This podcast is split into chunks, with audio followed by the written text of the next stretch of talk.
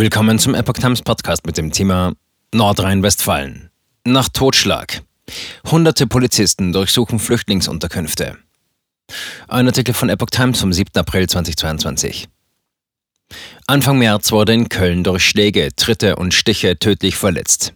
Am Morgen hat nun die Polizei mehrere Wohnungen und Zimmer in Flüchtlingsunterkünften durchsucht. Ermittelt wird gegen 18 Männer.